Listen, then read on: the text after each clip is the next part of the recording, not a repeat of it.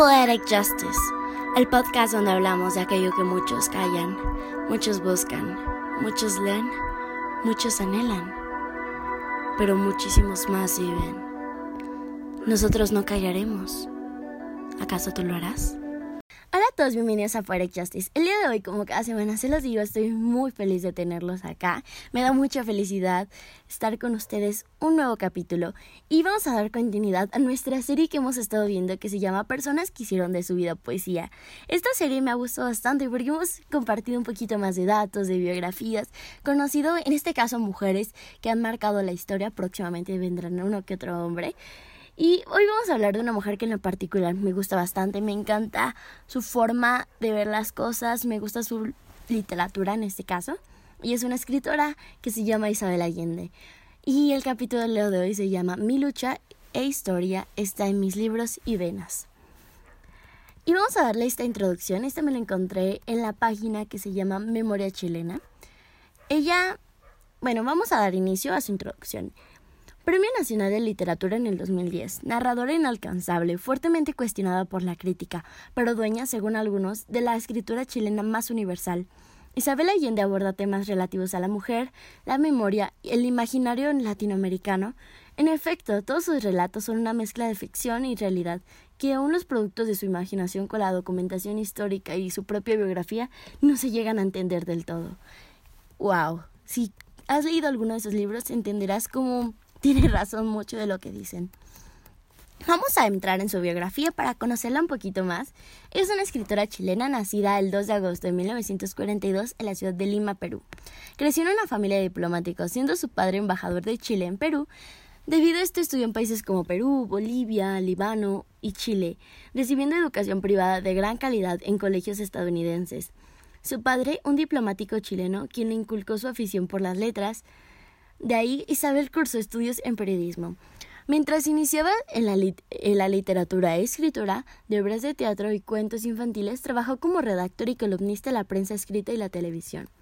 En 1960, Isabel Allende entró a formar parte de la sección chilena de FAO, la Organización de las Naciones Unidas. En dos años después, contrajo matrimonio con Miguel Frías, del que habría de divorciarse en 1987, después de haber tenido dos hijos, Nicolás y Paula, quien falleció víctima de porfiria en 1992. Más adelante hablaremos más de ella porque es muy importante la historia de Isabel. En 1973, tras el golpe militar chileno encabezado por el general Pinochet, en el que murió su tío, el presidente Salvador Allende abandonó su país y se instaló en Caracas, donde inició como producción literaria. La primer gran novela de Isabel Allende, La Casa de los Espíritus, próxima al llamado realismo mágico, fue publicada en 1982, con la que se consagró definitivamente como una de las grandes escritoras hispanoamericanas de todos los tiempos, comparada con Cien años de soledad de Gabriel García Márquez. Esta primera narración extensa de la autora chilena se convirtió de inmediato en un bestseller en numerosos países del subcontinente americano. Y es increíble porque vamos a ir conociendo más sobre ella más adelantito, pero con su primer libro logró llegar muy lejos, llegó a ese libro tiene una película que está con como una de las protagonistas Meryl Streep, que es una excelente actriz de mis favoritas para serles honestos, y haya logrado tantas cosas, trabajó en la revista Paula y como hablábamos de su hija, su hija también se llama Paula, ella escribió Paula en honor a ella, pero también viene su fundación en honor al nombre de su hija y a la revista. Ha trabajado muchísimo. Hoy en día reside en California y ahí ha vivido, pero ha recibido grandes premios, premios que han recibido gente como J.K. Rowling, han recibido medallas. Ella es una mujer que la han reconocido por su escritura y se lo merece. Y vamos a hablar un poquito más sobre obras famosas que tiene. Tiene muchísimas, o sea, muchísimas. Y les voy a hablar de las más famosas que tiene. Una de ellas es Eva Luna, que fue escrita en 1987. El Plan Infinito en 1991. Paula en 1994. En Paula se narra un poquito sobre su infancia y su adolescencia antes del golpe militar que se dio en Chile. Y Paula va dedicado a su hija. Su hija fue una de sus muertes más dolorosas. Esto empezó gracias a que alguien muy cercano a Isabel le dijo que escribiera, si no iba a morir ella también de la tristeza, y empezó a escribir cartas a su madre, que su madre todavía estaba en California. Su madre se las envió, bueno, se las reenvió y con ello pudo escribir Paula. También está Afrodita en 1998, Hija de la Fortuna en 1999, Retrato en Sepia en el 2000, y quiero contarles un poquito, hacer una pausa. Hija de la Fortuna es el, como la primera de dos libros que de este sigue Retrato en Sepia. Retrato en Sepia es de mis favoritos. Me hizo sentir como pocos libros, me hizo sentir en un lugar seguro, porque es tanta historia. Yo no podía creer cómo en un mismo libro me estaba hablando de casi cinco generaciones, o sea, cuatro o cinco generaciones, cómo va abordando distintos temas. A mí en lo particular me fascinó, me encantó, me sentí viva. Recuerdo estar sentada en la escuela con el libro en las piernas tratando de leer mientras los profesores no se dan cuenta porque me enganchó. Es un libro que disfruté, gocé. Cuando estoy aburrida suelo leer cachos de mis favoritas. Me sentí tan, tan identificada con Aurora del Valle, con su persona, como esas ganas de sentirse de gusto como el recuerdo de a su ser más amado, como eh, trataba siempre de ser ella, pero en una sociedad que no era ella, manteniéndose humilde, buscando quién era su familia, quién era su pasado. Es un libro fabuloso. También está el libro de Memorias de mi país inventado en el 2003. Sus obras que ocupan siempre los primeros puestos en las listas de vendidos, no solo americanas, sino también europeas, han sido traducidas a más de 25 idiomas. De hecho, 25 em, idiomas o sea, contando los de sus libros. Pero últimamente acaba de decir Isabel que su libro de Casa de los Espíritus en 1987, sí, logró ya ser traducido a 33 idiomas. Y eso es increíble. Dicen que mucha gente le manda mensajes de, oye, de todas partes del mundo de, oye, yo leí tu libro y me sentí en casa. Y es un libro increíble, si pueden leerlo, se los recomiendo. Y pues sí, y vamos a ver unas frases y poemas que ya ha dicho. La primera no es tal como una frase que dijo, sino es una cita que yo tomé que más adelante vamos a hablar, les voy a contar de dónde la saqué, pero quiero decírselas porque yo cuando la escuché lo que dijo me quedé wow.